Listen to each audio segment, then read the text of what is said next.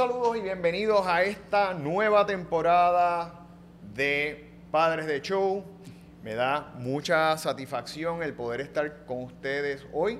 Este es un proyecto como parte de nuestra plataforma eh, que hacíamos antes de la pandemia y la pandemia nos había alejado, pero que estamos comenzando el año con la nueva temporada y hoy con un invitado especial que hace mucho tiempo que deseaba tener eh, como parte de nuestros invitados una persona del mundo político. Y como ustedes saben, yo normalmente eh, no acostumbro a entrevistar personas del campo político, pero hago mis excepciones si hay, ¿verdad?, algún tipo de mérito para ello y la persona que tengo hoy conmigo es un padre eh, extraordinario, una persona que está presente en su familia, eh, que ha trabajado arduamente por la misma y que aparte de eso tiene una gran historia para compartir con muchos padres y madres que pueden estar atravesando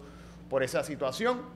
Posiblemente esta es de las pocas entrevistas que le hacen que no tienen que ver con política, pero les puedo decir que tan pronto le hice el acercamiento, eh, me abrió las puertas a poder estar con nosotros de una manera humilde, de una manera sencilla. Y yo creo que cuando ustedes vean a mi invitado, si hay algo en que todos podemos coincidir y respectivamente usted cree como él o piense diferente, es que es un gran ser humano, que es una persona que realmente tiene una voluntad de servir y que es una persona genuina y auténtica. Hoy con nosotros aquí, el presidente del Partido Independentista y candidato a la gobernación el licenciado Juan Dalmao. Juan, gracias por estar aquí con nosotros. Oye, eh, primero gracias por esa presentación. La verdad es que si me toca ir al juicio final, yo creo que tú seas mi abogado de defensa. Pues bueno, pues ya usted, a lo mejor lo podríamos ser, ¿verdad? Lo podríamos ser sin problema, aunque yo no tengo esa preparación, pero bueno, por lo menos hablo con el corazón. No, gracias. Y yo creo que esa es la mejor, el mejor arma que puede tener un ser humano, hablar con autenticidad y con el corazón, ¿verdad? Y con lo que sentimos. Te lo agradezco y gracias por la invitación. No, gracias a usted, eh, que inmediatamente... Bueno, le dije a usted, ya empecé, ¿verdad? empezaste mal. el izquierdo, porque hablamos antes fuera de cámara y me dijo que le puedo decir Juan. Así que, Juan, este, realmente aquí te traigo porque sé que eres un papi. ¿Verdad? eres un papi en todo, en todos los sentidos, podríamos decir pero hoy, hoy lo estamos trayendo desde la perspectiva del gran padre que eres con tus dos hijos, con, eh, Gabriel, con, Gabriel, con, Gabriel y con Sofía, que ya me dijiste qué edades tienen. Gabriel tiene 20 años, Sofía tiene 17, Gabriel está en su segundo año de universidad, Sofía Isabel se gradúa este año del Colegio Rosabel, así que está en su proceso de solicitar a las universidades y esa transición, ¿verdad? De, de un cambio importante en su vida. Pero ya tú estás al otro lado, podríamos decir.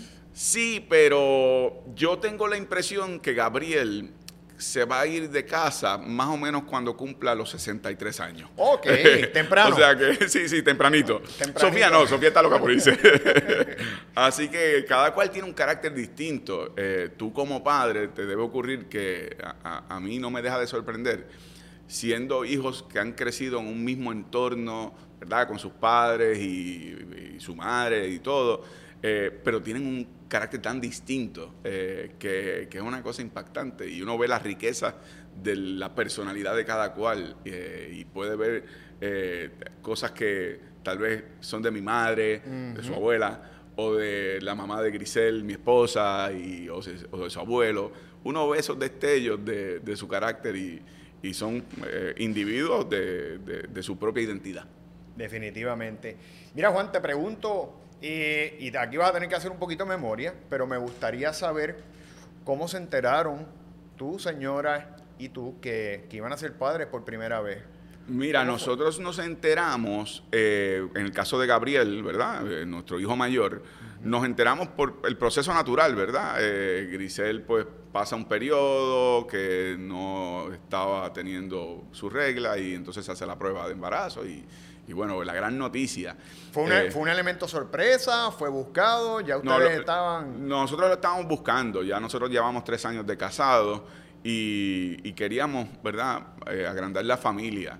Eh, y obviamente cuando la noticia llega, pues, pues una cosa que, nos impactó agradablemente y lo celebramos y la familia y, el nacimiento de Gabriel y posteriormente de Sofía eh, eran eventos. Qué bueno, qué bueno. Siempre es Arada, ah, para mí fue también un, cuando me enteré, ¿verdad? Un, un elemento sorpresa.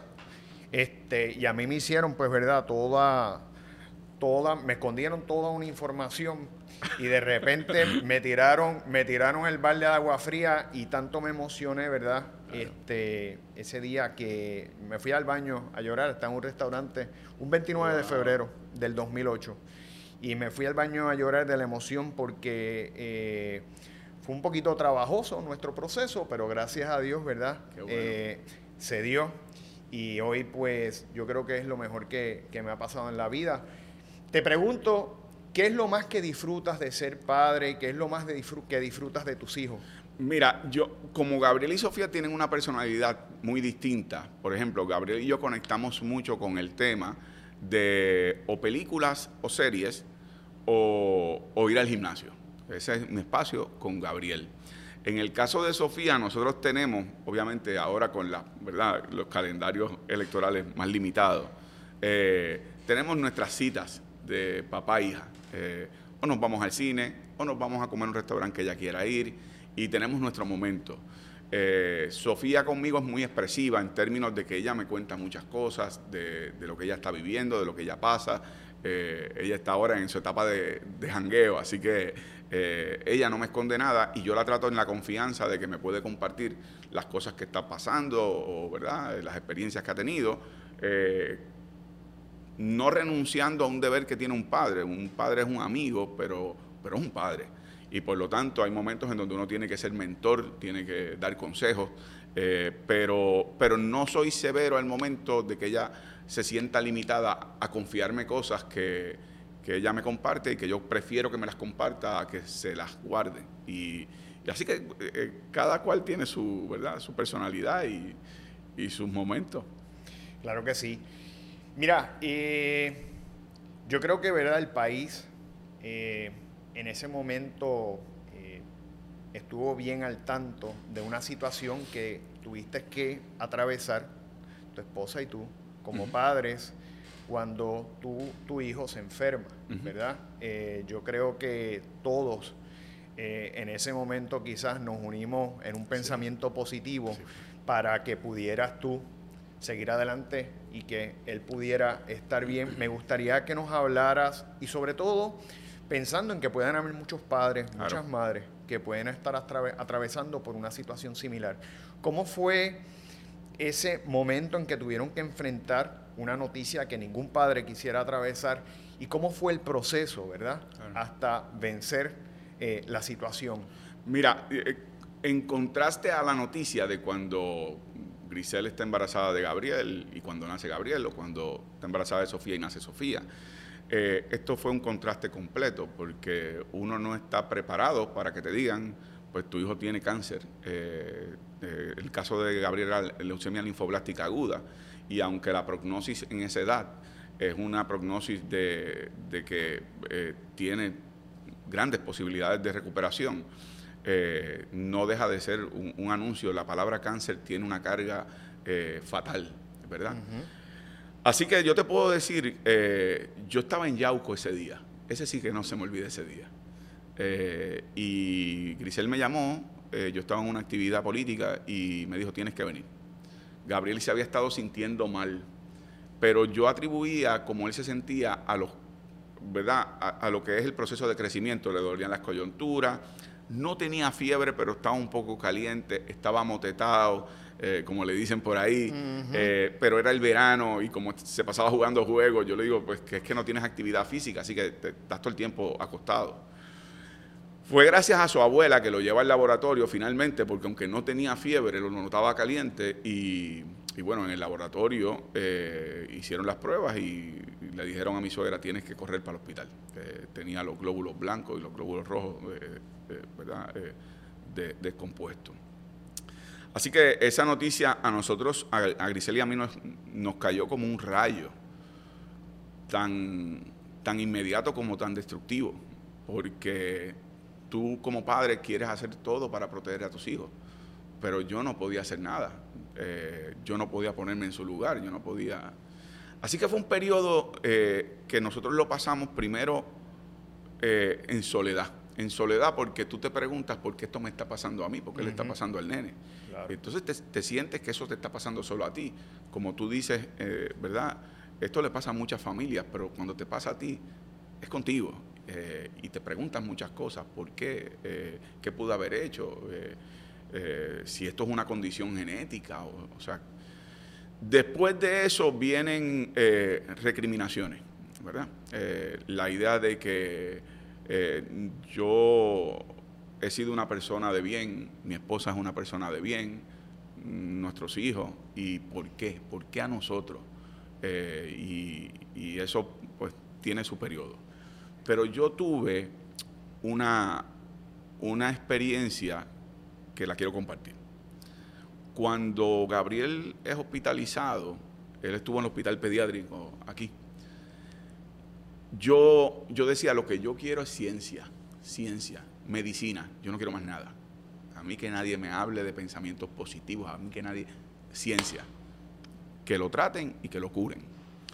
Pero en el proceso, lo que son ¿verdad? procesos de vida y de humildad personal, eh, los buenos deseos, las oraciones de tanta gente sin conocernos, eh, el apoyo y la red de apoyo de su escuela, de la familia, de las amistades, eh, fue una parte esencial para nosotros poder enfrentar ese proceso. Afortunadamente Gabriel está súper saludable, está en su segundo año de universidad, está que mide seis pies, está fuertísimo, eh, como te dije, vamos al gimnasio juntos, pero, pero esa generosidad del país yo no tengo ni esta ni futuras vidas para poderlo agradecer. Eh, y lo que me impongo es tratar de hacer lo mejor que yo pueda para reciprocar ese cariño y, ese apoyo que recibimos. Si no, no hubiésemos podido enfrentar esto. Y yo sé que puede haber personas que estén pasando por un proceso similar y que tal vez no tienen, por no ser figuras públicas, ese apoyo ¿verdad? de medios de comunicación, de que la gente te conoce por ser figura pública. Pero la red de apoyo no necesariamente es porque uno sea figura pública, puede ser la red de apoyo de tu iglesia, de tu comunidad, de tus vecinos, de tu familia. Eh, y esa red de apoyo hay que buscarla eh, para, que esa carga no sea tan pesada y puedan superarse ¿verdad? los procesos que puedan estar viviendo algunos de ellos y ellas. Eh, me imagino, yo te digo, te admiro, de verdad, mm, como padre, yo tengo, como te estaba diciendo fuera de cámara, dos muchachones este, que ya son más altos que yo. Eso es fácil. Eso, pasa conmigo. Eso es fácil. Pero bueno, eh, eh, que son, ¿verdad? La vida de uno. Y tú sabes, como padre admiro mucho, ¿verdad? Todo lo que, cómo pudiste sobrellevar un proceso tan difícil, cómo pudiste darle fortaleza a tu hijo. ¿Cómo sientes tú que ese proceso te cambió como ser humano ¿O piensas tú que eso también cambió la relación familiar, la manera de ver la familia, la vida? Mira, yo, yo tuve el privilegio en ese proceso, dentro de las cosas, ¿verdad?, que, son cosas malas.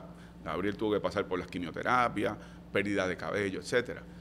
Eh, pero una de las cosas que yo creo que fue una lección para mí es que uno como padre aspira te pasa, estoy seguro a ti, a que tus hijos te superen, a que sean mejores que uno. Y yo recuerdo que Gabriel, eh, en un momento dado, su abuela entra a la habitación del hospital y Gabriel se agarra un mechón de pelo y se lo arranca, pues ya se le estaba cayendo el cabello. Y le dice, mira abuela, Y la abuela sale corriendo de la habitación llorando eh, por el impacto. Y Gabriel me mira con el mechón de pelo en la mano y me dice, pero papi, porque abuela llora? Si esto significa que la medicina está funcionando. Entonces, de repente yo aprendí que para Gabriel, si llovía, qué bueno que no hace sol. Y si hacía sol, qué bueno que no está lloviendo. Él pudo ver los procesos de una forma positiva eh, y eso nos dio una fuerza enorme. Y me di cuenta que tenía unas herramientas de vida que me superaban como, ser humano y eso para mí como padre, eso llena a uno de orgullo y, bueno, eh, esa fue una experiencia eh, muy dura, pero el que Gabriel tuviera ese equilibrio de carácter y de, y de balance emocional nos ayudó también a poderlo enfrentar efectivamente. ¿Verdad? Y aparte, eh, la enseñanza que, te dio tu hijo y que cualquier persona puede recibir de él, gratitud, porque es siempre sentirse agradecido por algo, ¿verdad? Y, yo creo, siempre eh, cuando hago mis vídeos y, y mis conferencias, siempre digo que la gratitud es el principio de la felicidad. Porque en los peores momentos que nosotros atravesamos en nuestra vida, cuando vemos que siempre hay algo por lo cual agradecer, pues mira, sabes que nos sentimos mejor y nos sentimos más llenos como, como seres humanos.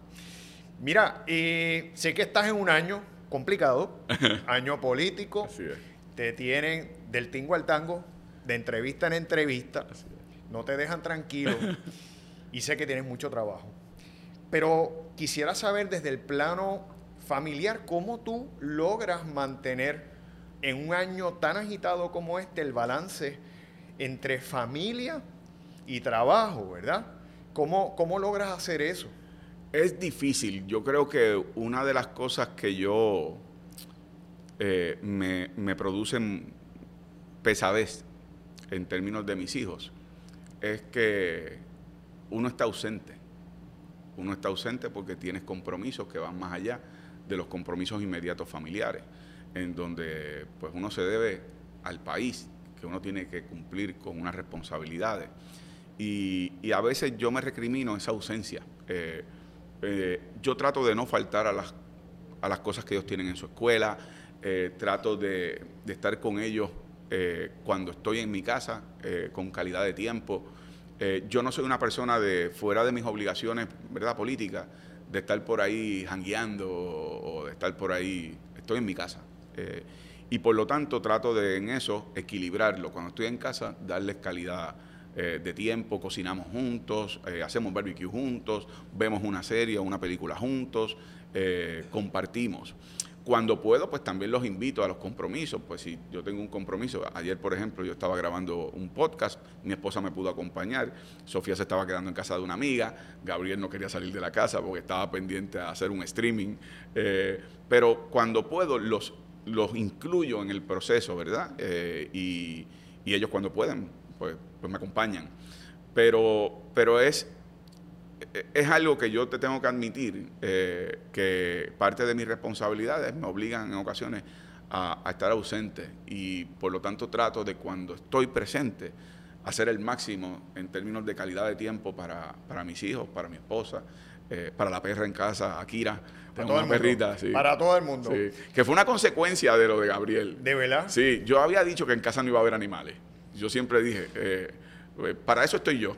Así que a mí me tienen como mascota. En eso, nos parecemos. Fíjate, nos parecemos. sí, sí, sí. Yo creo, yo tengo más o menos un pensamiento similar. Sí, pero entonces cuando Gabriel sale del hospital, eh, comenzó una campaña agresiva de comprar un perro y convenció a su hermana, eh, convenció a su mamá, me convenció a mí y entonces firmamos un documento que era como un contrato.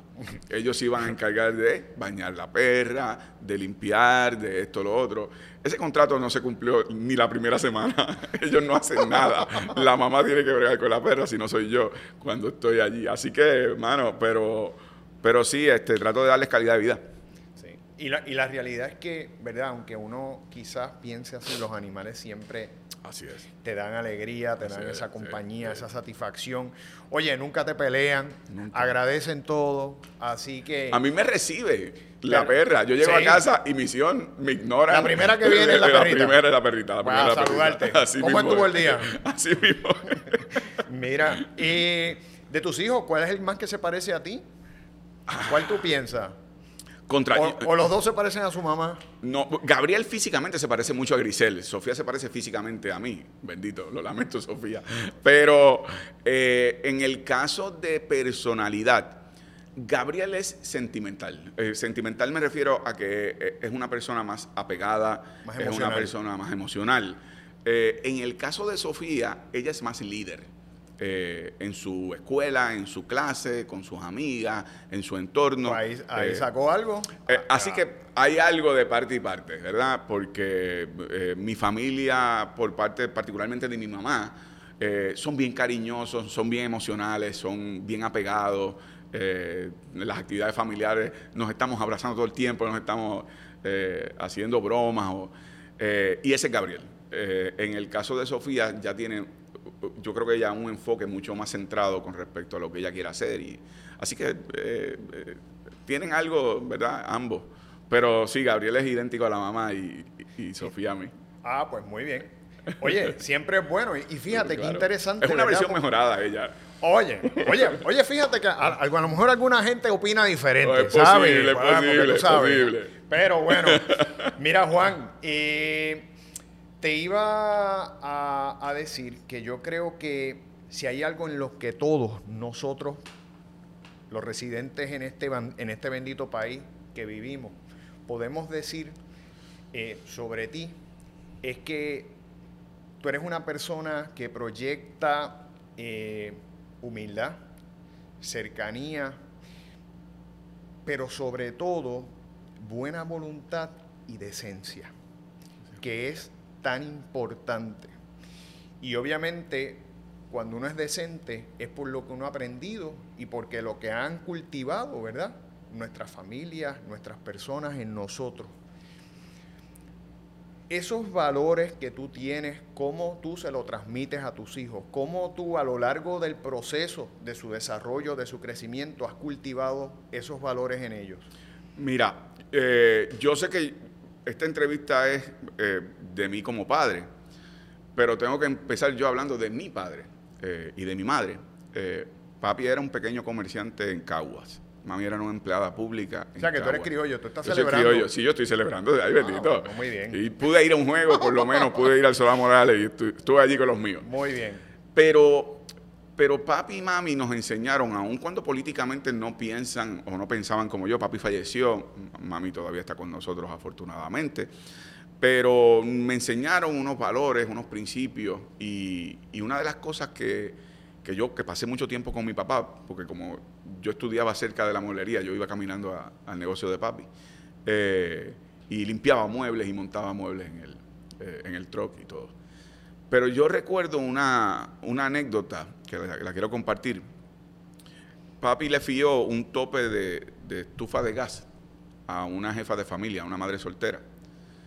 Y después de que ella se fue con su tope de, de, estufa de gas, papi me dice, yo sé que ella no me va a pagar, pero esos nenes van a comer caliente. Entonces, ese tipo de vivencia yo la aprendí continuamente en casa. Mami era farmacéutica en el Hospital Regional de Cagua, pero mami cuando llegaba del trabajo visitaba a las personas que eran adultos mayores, les ponía inyecciones, verificaba sus medicamentos en la comunidad. Eh, así que ese nivel de empatía, solidaridad, yo lo aprendí.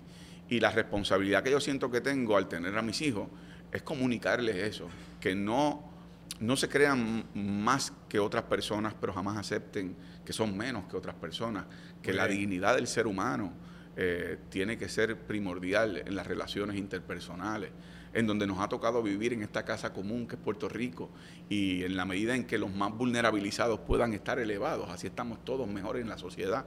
Y creo eh, que aunque este es un proceso continuo de enseñanza, no te diría yo que ya se los enseñé, es un proceso continuo, pero cuando yo veo la forma en que actúan Gabriel y Sofía, eh, en sus relaciones interpersonales, yo noto mucho de eso que yo aprendí y creo que es que tanto su mamá Grisel como yo se lo hemos podido comunicar adecuadamente.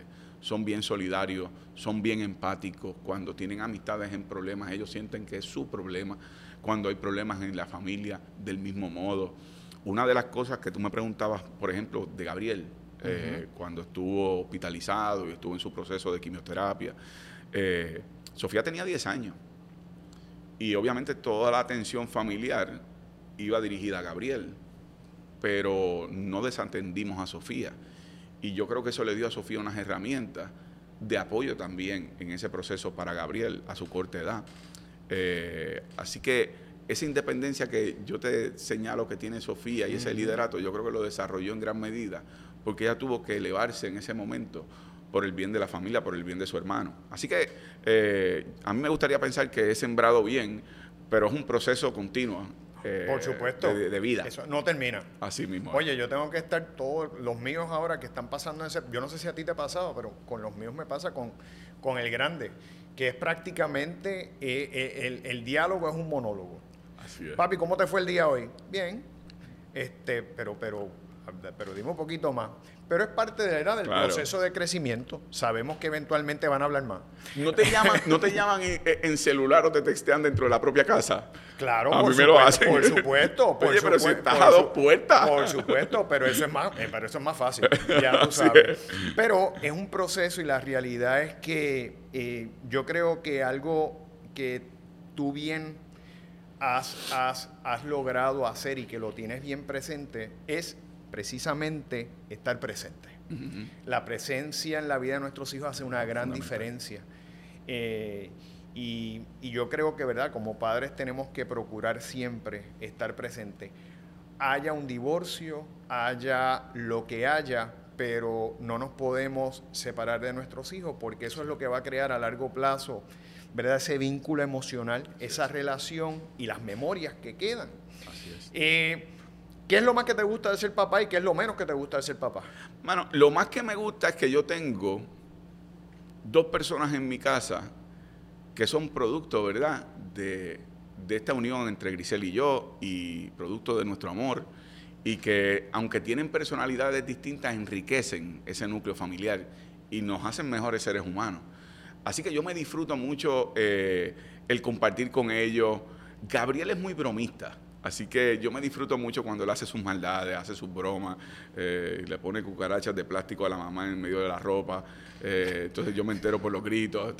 Eh, Gabriel es así y yo me lo disfruto mucho. en el caso de Sofía, yo disfruto mucho conversaciones con Sofía, hablar con Sofía, porque Sofía es, es muy comunicativa y tiene un nivel de madurez por encima de la edad que, tiene cronológicamente. es profunda en su conversación. Así mismo es, y me lo disfruto muchísimo. ¿Qué no me disfruto? Bueno, en el caso de Gabriel, y digo, estoy diciendo cosas que yo espero que Gabriel no vea el podcast, pero en el caso de Gabriel, eh, yo, yo pienso que Gabriel tiene unas enormes capacidades que él no ha podido todavía darle plenitud. Eh, en otras palabras, yo creo que Gabriel podría ser mejor estudiante. Yo creo que Gabriel podría ser, eh, ¿verdad? Eh, pero Gabriel es muy trabajador y hace otras cosas. Pero, pero creo que él a veces eh, se limita en sus grandes capacidades, porque tiene una gran inteligencia y, además tiene un contacto con la gente espectacular y, cae bien. Un people así mismo es, así mismo es. así que eso a veces yo digo contra Gabriel, pero es que si tú con con el tiempo que le dedicas a esto otro, se lo dedicaras a esto, haces un balance, estarías en, ¿verdad? Eh, así que esa parte, pues uno como que, ah, eh, se les quiere meter por dentro. En el caso de, Sofía, eh, yo, yo creo que Sofía tiene mejor comunicación en ocasiones con su mamá. y no sé si tiene que ver con, algo de género, en donde yo creo que ella a veces se cohíbe de, de decirme algunas cosas en donde yo no la juzgaría y al contrario la, apoyaría eh, o la ayudaría, ¿verdad? Eh, o bueno, pues ella es líder, así que puede ser el choque de dos líderes. puede, ser también las personalidades, puede ser también. Y esa parte a veces yo digo contra, si Sofía se abriera un chin más, eh, yo podría aportar en el proceso, pero como su mamá pues, pues la apoya, pues, pues, esa es su relación y, y súper cool. Pero, pero yo me disfruto en general, eh, ¿verdad? Esto de, la paternidad eh, para mí y, lo veo como una bendición. Yo no, yo no puedo imaginarme cómo puede haber personas eh, que maltraten niños, que, que teniendo, el, teniendo el privilegio de ser padre o madre, que maltraten a sus hijos. Eh, eso es una bendición y es un privilegio y es una enorme responsabilidad, pero con unas grandes satisfacciones. Así que eh, cuando yo, pues, por ejemplo, veo en los medios de comunicación en ocasiones, ¿verdad? Noticias que son trágicas, eh, sobre todo con la violencia con la niñez, yo no puedo ni siquiera imaginarme cómo es posible que, que, una persona que tenga el privilegio de ser padre o madre pueda cometer esos actos. Y ese privilegio yo lo asumo y me lo disfruto plenamente. Mis hijos no me han dado dolores de cabeza. Digo, yo di dolores de cabeza, pero mis hijos no me lo han dado a mí. Eh, y, mami sería la primera en decir, tú eras esto. Eh, pero, pero yo me he disfrutado cada instante de sus vidas y cada momento. Y, y me, después de lo de Gabriel, te tengo que admitir que yo tuve un periodo, ya lo superé, creo pero tuvo un periodo en donde yo me sentía que no quería soltarlos, porque la posibilidad de la pérdida eh, era que yo quería cada instante estar ¿verdad? con ellos. vulnerable. Claro, abrazarlos, besarlos, compartir con ellos. Poco a poco uno en el proceso pues va recuperando lo que es verdad, eh, es lo que es la vida y ellos tienen que también hacer su propia vida y salir y Gabriel guía y Sofía guía y cada vez que salen de casa uno se persigna y dice, bueno, eh, sea lo que Dios quiera, que todo esté bien, eh, porque pues la situación del país no necesariamente es la mejor. Pero, pero sé que ellos tienen las herramientas de manejar los asuntos de vida eh, y, por lo menos en eso Grisel y yo hemos aportado a que ellos tengan la calibración moral de cuando algo está mal, hay algo emocional, eso no es racional, es algo estomacal. Y yo les he enseñado a ellos que cuando ellos sientan que hay algo que está mal, eh, sigan su instinto, que siempre le va a dar el camino a seguir. Es lo que yo le llamo una brújula moral en tus asuntos de vida. Y, bueno, eh, y creo que lo han aprendido, lo han aprendido, de verdad que sí. Qué bueno. Eh, te tengo la última pregunta. O sea, no te voy a tener tanto tiempo. Yo creo que en otros lugares quizás te tienen más tiempo que yo. Pero bueno. Pero vuelvo después. Oye, puedes volver me después. Los traigo, me los traigo. Sí, oye, estaría fabuloso si podemos hacer, ¿verdad? Conjuntamente con la familia. Pero mira, una última pregunta. Yo creo, Juan, que cuando nosotros ya pasamos a otro plano de vida, ¿verdad? Y estamos ya quizás en nuestros últimos años Creo que nos damos cuenta de que lo único importante realmente en la vida y lo que nos vamos a llevar son los momentos buenos y felices que tuvimos y las cosas buenas que hicimos. ¿Cómo quisieras tú que tus hijos te recuerden el día que ya tú no estés? Wow, eh, es una pregunta profunda. Esa te, lo hubiese hecho Sofía. Esa me lo hubiese hecho Sofía. Eso así, así mismo es. Eh, yo, yo quiero que, mis hijos me recuerden como, como una fuente de inspiración, pero para superarme, lo que te dije hace un rato, ¿verdad? Eh, uno aspira a que los hijos sean mejores que uno. Y cuando digo mejores no me refiero materialmente, me refiero como seres humanos, eh, en lo que es la convivencia social, en lo que es su compromiso con el país, que eso no necesita ser candidato o ser figura pública, con que tú ayudes en tu comunidad, con que tú ayudes en los espacios que tú ocupas y puedes aliviar la carga de los seres humanos que te rodean eh, y compartir su carga para que ellos puedan viajar más liviano. Eh, yo quisiera ser esa fuente de inspiración y quisiera que me recordaran como, como un padre que, estuvo ahí eh, y que y que construyó para que ellos fueran mejores que yo. Esa es mi aspiración. Qué bueno.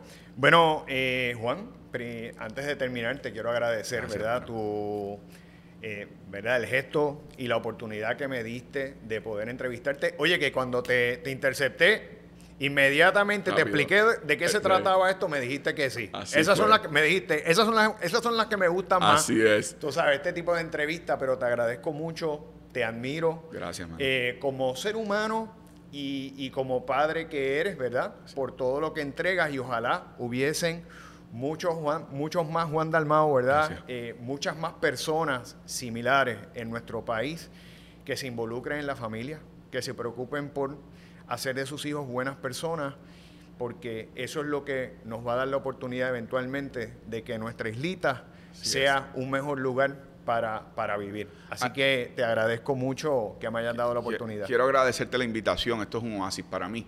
Y te tengo que decir que a veces cuando uno piensa en las transformaciones sociales se les olvida que eso puede empezar con la paternidad, con la casa. Cuando tú tienes la oportunidad de criar hijos que van a ser parte de la sociedad, si los construyes de una manera mejor, la sociedad va a ser mejor. Así que no hay que hacer grandes épicas. Basta con que la responsabilidad que tienes inmediata con tus hijos y tus hijas, eh, tú puedas hacer mejores seres humanos. Y ¿Sabes ha sido una gran oportunidad esta de compartir contigo. Te lo agradezco. O sea, que yo tengo, antes de terminar, yo tengo un amigo que me enseñó eh, eh, esto que me encantó. Me dice, mira, tú sabes qué, Jorge, cuando yo, y yo lo entrevisté a él porque es tremendo, tremendo papá, eh, y él está en los medios también, y me dijo, tú sabes qué, Jorge, si cada persona ve su familia, ve su hogar como un pequeño país y lo administra como debe ser, con principios, con valores, ¿verdad? Estando presente, preocupándose cada día por ser y enseñarle a ser a sus hijos mejores seres humanos, muchos pequeños países hacen uno grande. y eso es lo que deberíamos nosotros tener, ¿verdad?